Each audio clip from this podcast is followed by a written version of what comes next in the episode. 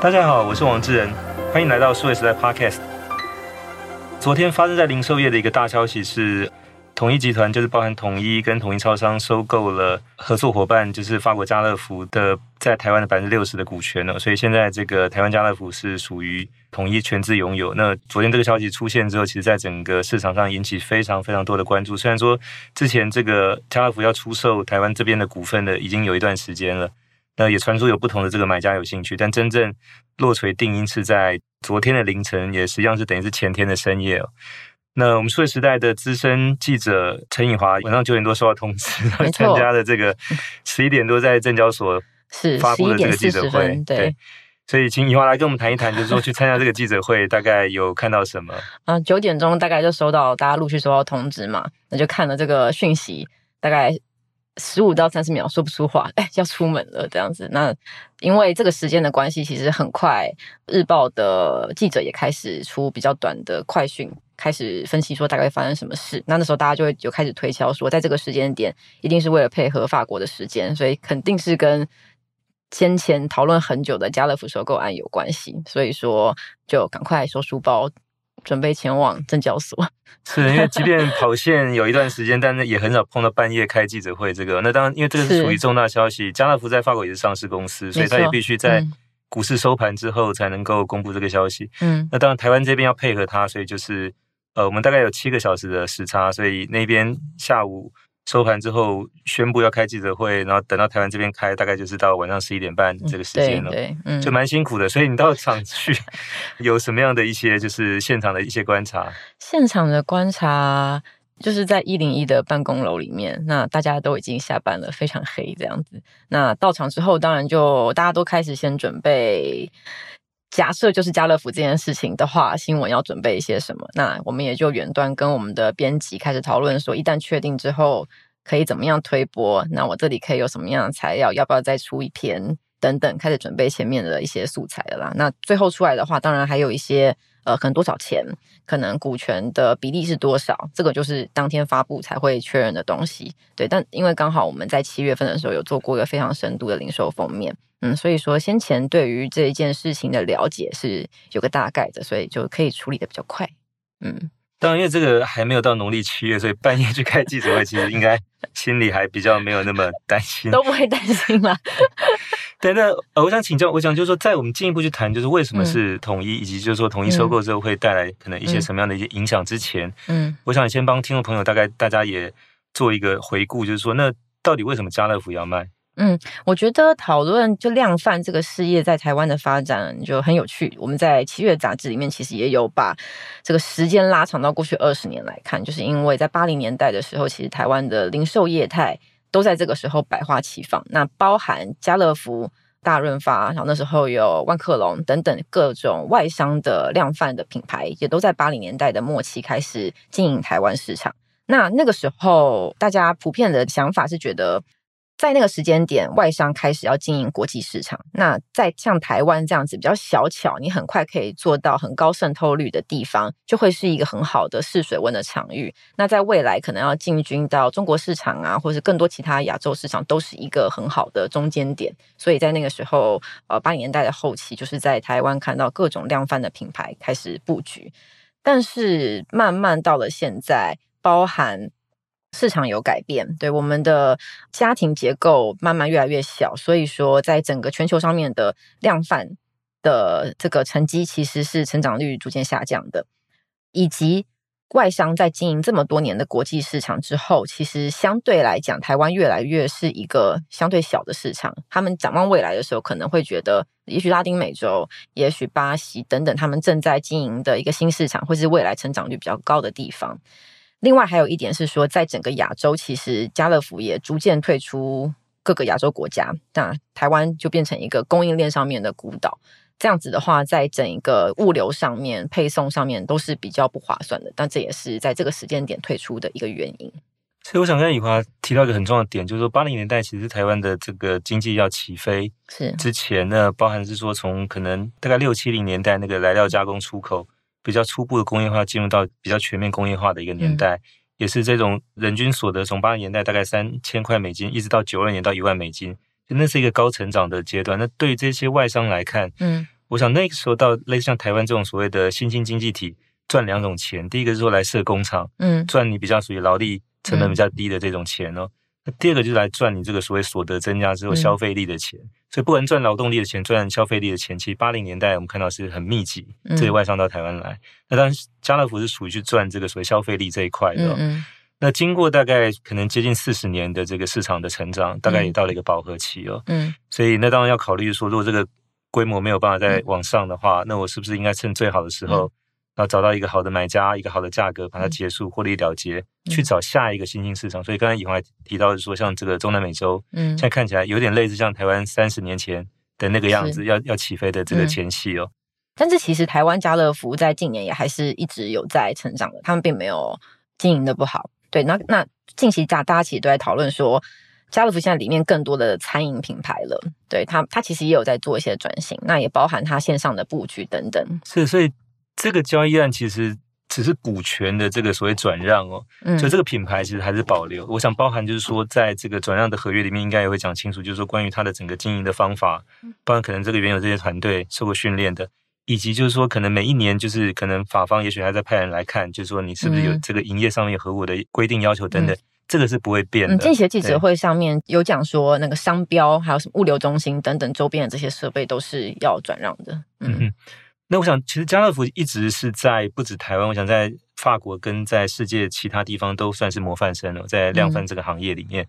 那当然，我想过去这个二十年，他们也碰到了。就是很多的一些挑战，特别来自电商的竞争哦。嗯、那就我所看到在中国市场，嗯，其实比较明显的就是说，它其实一直都做得很好，嗯，包含它的竞争对手来自台湾的，像这个大润发，嗯，其实在中国过去的发展也都一直很不错，嗯，但是碰到的是说中国的电商，嗯，从大概零五年，特别是一零年之后，它的成长比这个实体的连锁的这些就是量贩店要快很多，嗯、所以到后来就变成说，其实是电商。去整合的这个实体的零售的部分，嗯、在中国市场是这样子，是这样子的。对，嗯、那本来是这个阿里巴巴第一个去，据说先谈的这个中国的家乐福，但因为当时他的这个意愿跟姿态相对来讲并没有表达愿意被收购，嗯、所以阿里巴巴后来就是去谈了大润发，那这这个案子也成。嗯、那等到这个案成之后。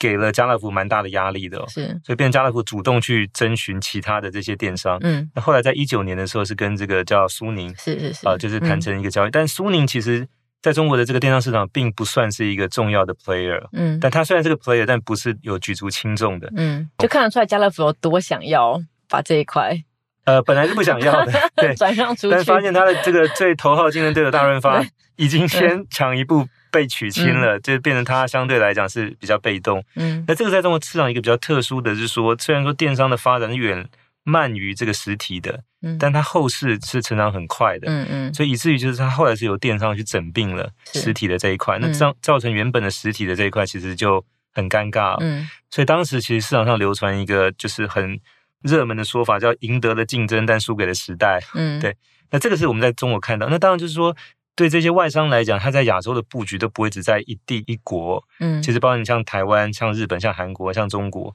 其实都是他们在过去这几十年当中布局的范围。是。那当然就是说很重要一点，说当他把中国的这个事业处理掉之后，那你接下来其实就会面临，就是像包含像台湾，嗯，是不是下一个要处理的？嗯，啊，因为他们其实在这个亚洲地区，包含它的采购啦、物流啦，其实本来就是说，当我有多地市场，嗯的情况之下，我是有比较有这种所谓的。管理团队的优势或者采购上面的优势，嗯嗯，就比较有经济规模，比较呃，对经济的状况之下来做这整套的事情。对，因为它可以有一个就是可能地区的总部的概念去操盘运营这些事情。嗯，那当这些地区一个一个后来可能卖掉、嗯、处理掉之后，就变成越来越少。嗯，所以你可能在维持一个这样的营运团队的成本，那、嗯、包含就是说可能采购上面的优势，也因为你的规模的缩减，相对来讲也会受到一些影响哦。嗯嗯，这个是不是也影响到就是说整个在台湾这边，嗯，到。我们这一段时间看到是它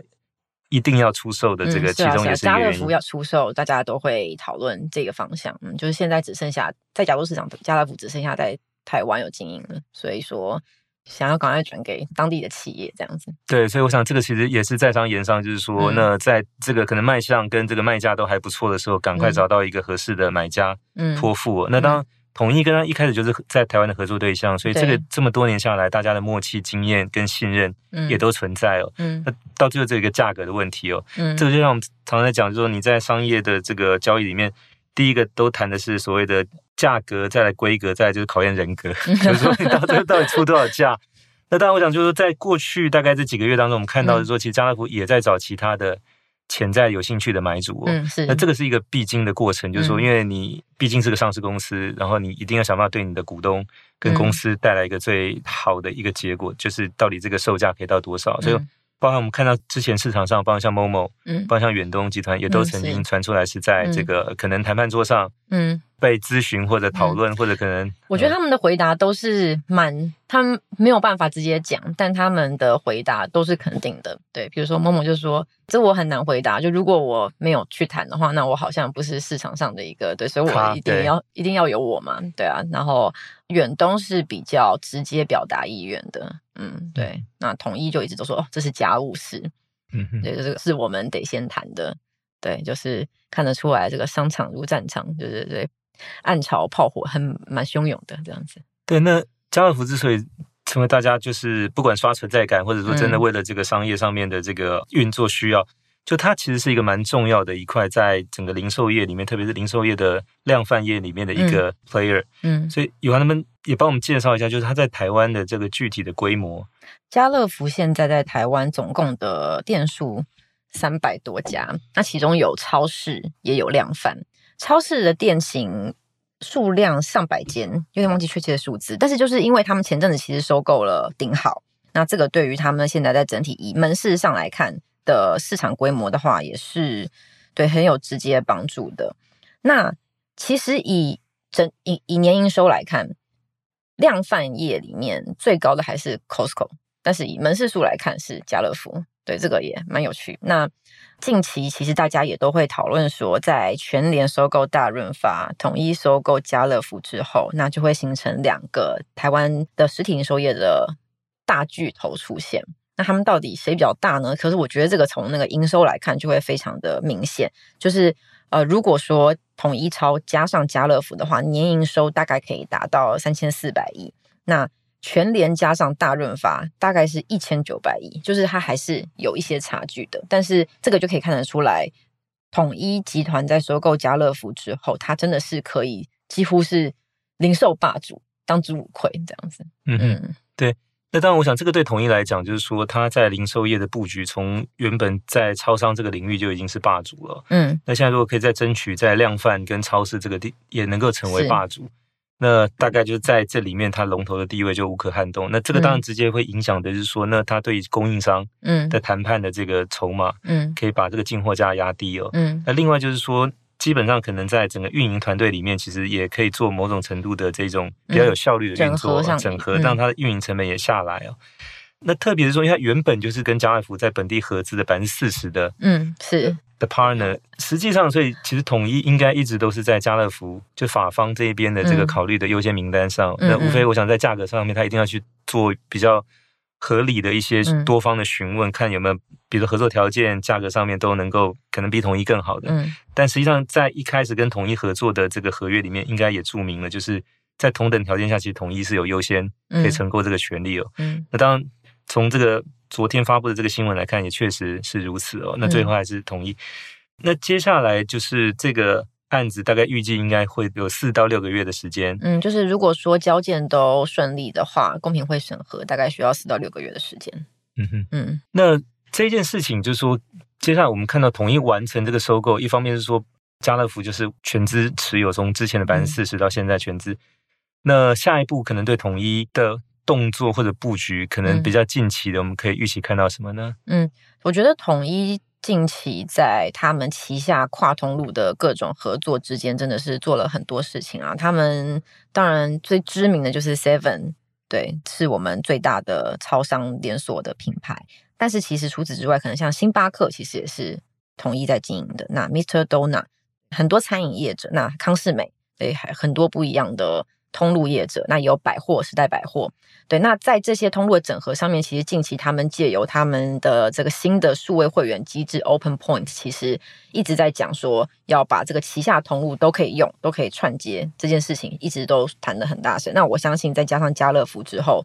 这个是势必得加入的。嗯，那近期其实统一超在各种门市的规划上面，其实也看得出来他们整合旗下多通路品牌的野心，包含去年有一个在台南的三百平大店，然后今年在高雄的一百平，他们在全亚洲的一万店，其实里面都一直在强调这件事情，就是我有很多的品牌，那我可以一次展示这么多东西，那我带来的效益是跟一般的超商门市不一样的，嗯，我可以做到这件事。对，这个是近期统一，我觉得非常明显在加强的一个形象的一个方向。是，那当然就是说，因为其实家乐福原先统一也占有四成的股份，那只是说现在全资之后，它、嗯、更可以放手去把它现在这个呃家乐福三百多家店面的这个实体的空间，可能在业态在整个经营方向上做更，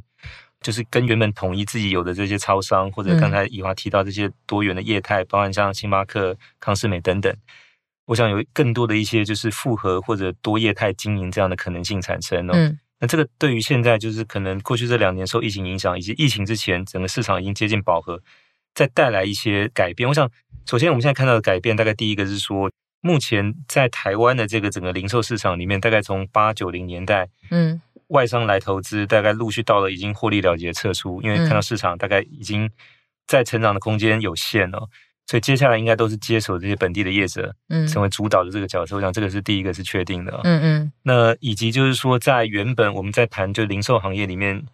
泾渭分明的这个超市、超商。量贩、Outlet 等等这些，原本是各自发展哦。嗯，那现在可能会看到说，这些各自的这些业态里面，进行更多的整并。是啊，那这个就是先达到一个规模。嗯，那下一步可能再有跨业态的一些合作整合之类的，会再持续在发生哦。对，合作整合也是同步有在发生了，就是近期就包含我们在七月里面，七月杂志里面，我们整个封面就是在处理这个方向。对，我们的那个大跨界混血式零售，我们就大合作，对，大整并，觉得这是这几年。一直在发生的事，嗯、对对，因为刚好也跟我们七月号的这个封面故事契合。因为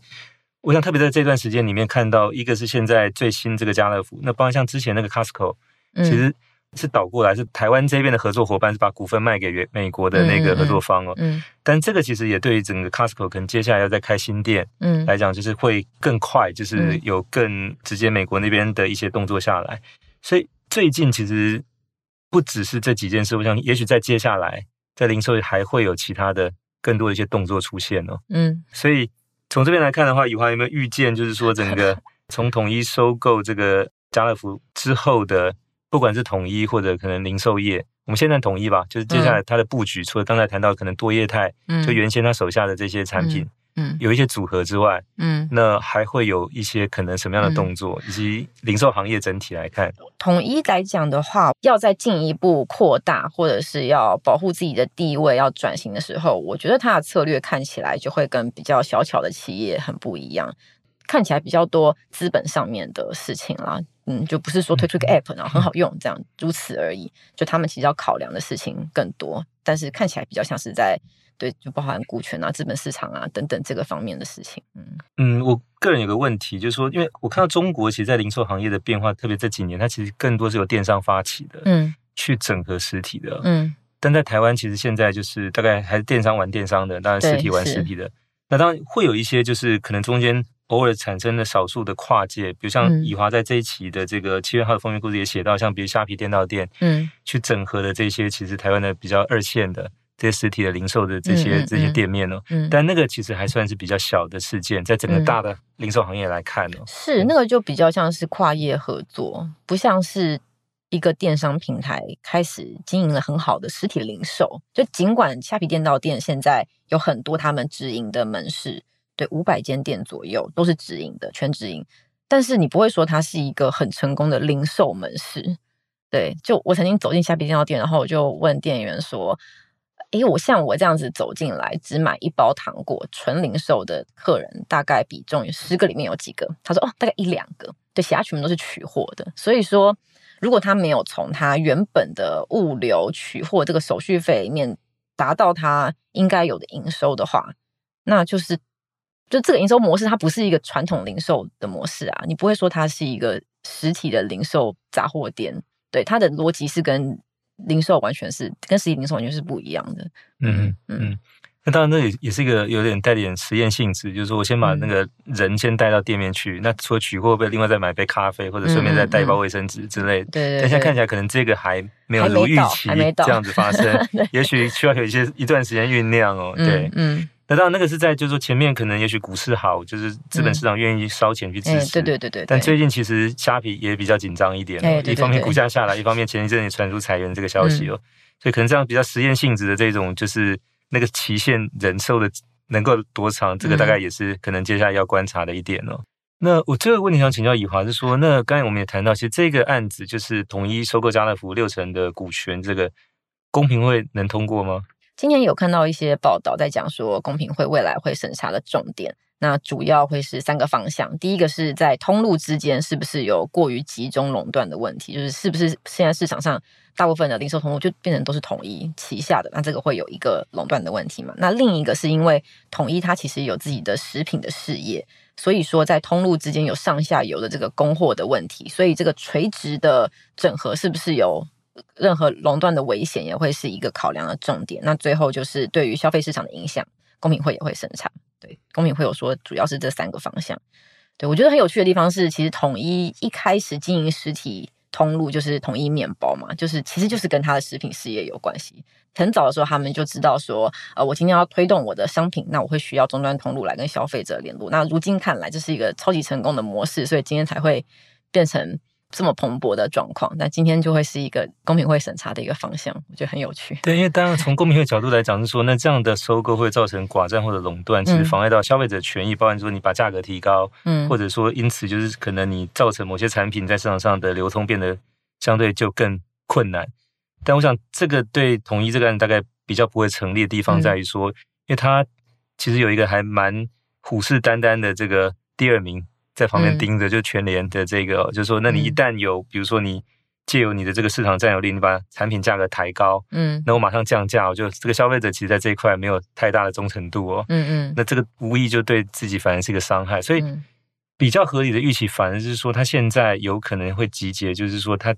各个不同的呃业态的这种采购的力量，嗯，去对供应商，嗯，取得更好的价格，哦。嗯那这个其实应该会反映在就是产品的售价上面，也许会有一些嗯，不是上调，而是可能下调的这样的可能性。嗯嗯嗯、那其实受益的会是消费者。那一旦这样的事实或者说这样的这个前提能成立的话，但公平会比较难在这里面去找到什么样的一些就是问题去介入或者干涉。嗯，嗯但是如果是对供应商来讲的话，就会比较是个灾难的开始。对对对，就是因为市面上的通路，哎、嗯，后面都是那几个厂商，都是这几个厂商跟我谈价钱，那自然。我势必得迈向这些通路的话，我的议价条件就会越来越少。是，那我想这个对供应商来讲，其实过去这两年虽然已经够辛苦了，可能接下来苦日子还要再持续一段时间。嗯，那当然，这个这个回来对市场跟消费者来讲，倒是比较有可能借由可能短期当中借由这样的一个收购案，那呃，就是收购的主体为了借由这种投资去扩大它的实际上的这种。长期的这个利润，嗯，而在短期里面采取一些价格的优惠，嗯，去争取这个消费者扩大市占率哦，就这个是一个从在商言商来讲比较合理的预期。我想大家统一应该不会逆这个嗯势头去操作，嗯，嗯，那所以这个回过头对消费者比较可以预期，应该是会有一些好处，嗯，但对供应商来讲会比较增强那个压力哦，嗯，但原上这个审查的这个就是刚才以华提到，可能公平会需要四到六个月时间，是。大概应该通过的可能性是非常高的，大概就这个案子可能被打回的几率是比较低的。嗯。嗯，所以我想就是说，当然因为昨天的这个新闻也宣布是说，因为大概这个案子实际上统一可能要真正完成就是付款，然后完成这个就大概也需要半年的时间吗。嗯，他说正式交割会在二零二三年的中间完成。所以我想有这个案子应该是一个指标性的大的案子，那大概也把我们可能这一段时间，包含我们七月份做的封面故事是。也是一个很好的一个佐证哦，嗯、就是整个零售业态的这个变化。嗯、那当然，我想这个不是一个终点呢，也不是一个据点，嗯、就它应该还是一个、嗯、一个新的时代的一个开始。接下来就看成品新一点，对，那就是那就是另外一个故事了。对对对。不过对以华来讲，我讲好消息是说，以后可能这种半夜被找去开记者会 的机会比较减少，因为现在可能外商在台湾就是越来越少。对，这这这一波就是对。但那还好玩啦，好玩啦！当记者就是这个是好玩的事情。OK，好，那我们今天谢谢数位时代资深编辑陈以华到我们 p a r k e s 节目来分享，就是他所看到的整个统一收购家乐福股权这件事情的背后，以及就是接下来对市场可能带来的一些变化。谢谢智仁，谢谢以华，也谢谢各位听众，希望大家会喜欢这一集的内容，欢迎给我们点赞、转发，也请给我们持续关注和留言。我们下期再会。